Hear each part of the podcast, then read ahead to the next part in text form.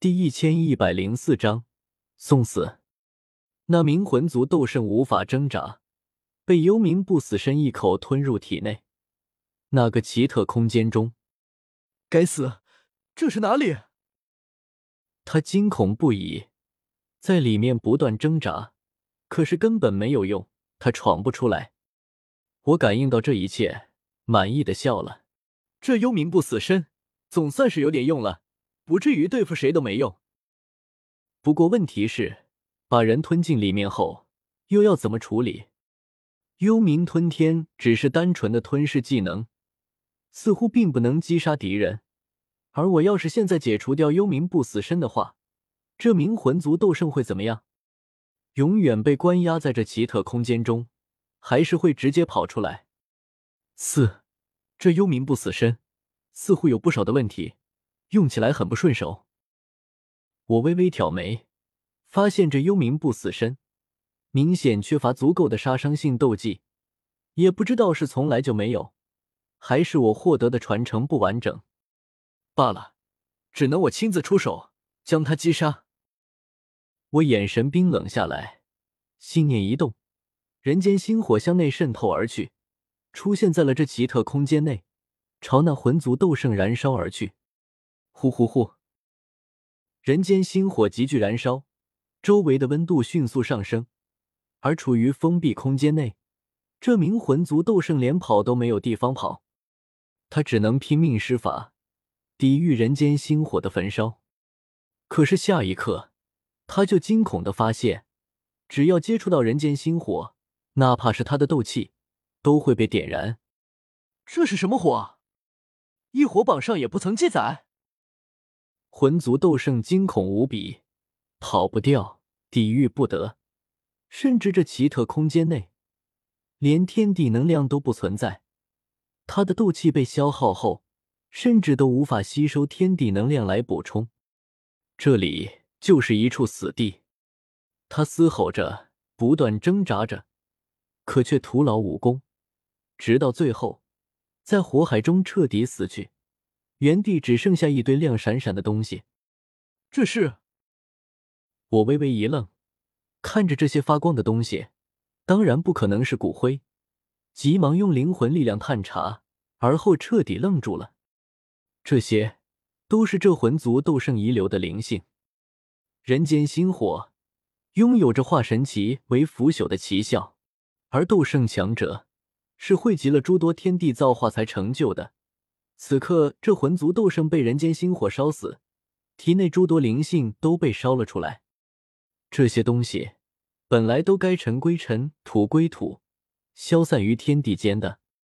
可是偏偏这里是幽冥不死身体内的奇特空间，并非大世界，所以这魂族斗圣死后，一身灵性居然没有消散，反而遗留在了这里。这，这不和菩提古树差不多了？我曾经用人间星火炼化过菩提古树，得到了不少造化。可是我从来没想过，这人间星火居然还能用来对付斗者。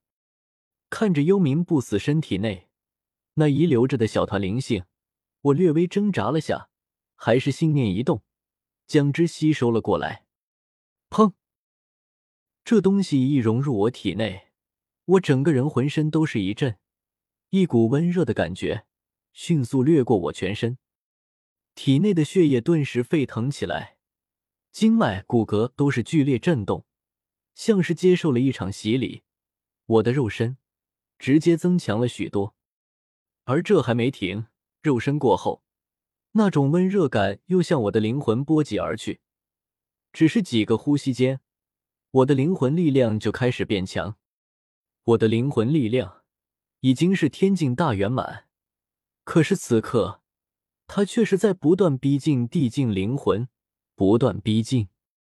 可惜，直到这温热的感觉消失，我的灵魂力量还是没有突破，依旧停留在天境大圆满。该死，到底怎么才能突破？我忍不住骂了一句，没想到又被卡在了这里。不过脸上更多的是掩盖不住的喜悦。我这似乎是……直接吸收了这名魂族斗圣的一部分修为，从肉身到灵魂，都有了一个不小的进步。我忍不住咧嘴笑了起来，再度看向四周的战场，却见整个局势已经彻底倒向我们这边。紫妍也带着几个太古虚龙长老重新杀了回来。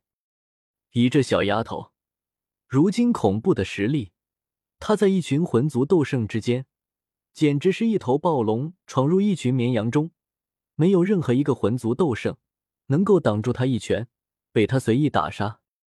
而魂灭生和虚无吞炎也对上了雷影、严禁两位族长，四人在极高空打得难解难分，电闪雷鸣，火焰滔天，一时间还分不出胜负。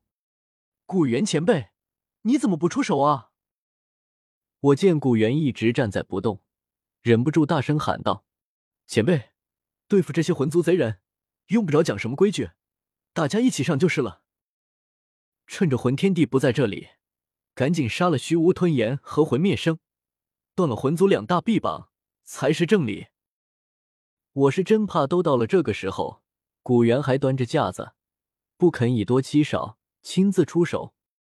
远处，古元眉头挑了挑，大概是听得好笑，不过脸上表情却是陡然凝重起来，微微抬头看向远方，魂天帝已经来了。